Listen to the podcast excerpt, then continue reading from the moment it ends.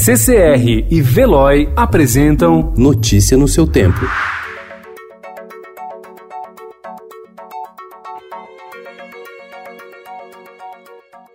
Olá, seja muito bem-vindo. Hoje é sexta-feira, dia 6 de março de 2020. Eu sou Adriana Simino, ao meu lado, Gustavo Toledo. E estes são os principais destaques do jornal Estado de São Paulo.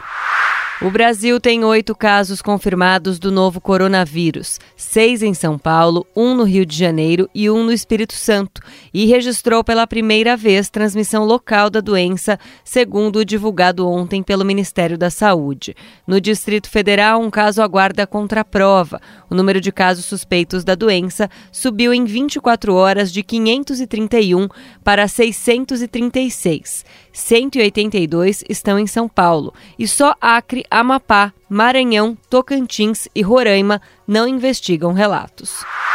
Em mais um dia de estresse no mercado global por causa dos temores em relação ao coronavírus, o dólar teve sua 12ª alta consecutiva e a bolsa brasileira despencou 4,65%. Este foi o pior nível da bolsa brasileira desde 10 de outubro. O dólar fechou ontem em alta de 1,56%, cotado a R$ 4,65. Ministro da Economia Paulo Guedes não vê nada de errado com o câmbio.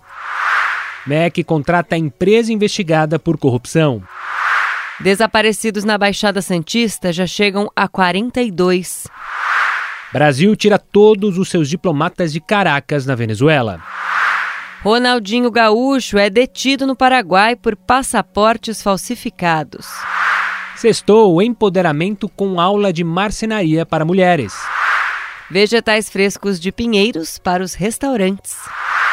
Siga os roteiros de viagem de Madonna e outras ícones contemporâneas. Notícia no seu tempo. Oferecimento CCR e Veloy.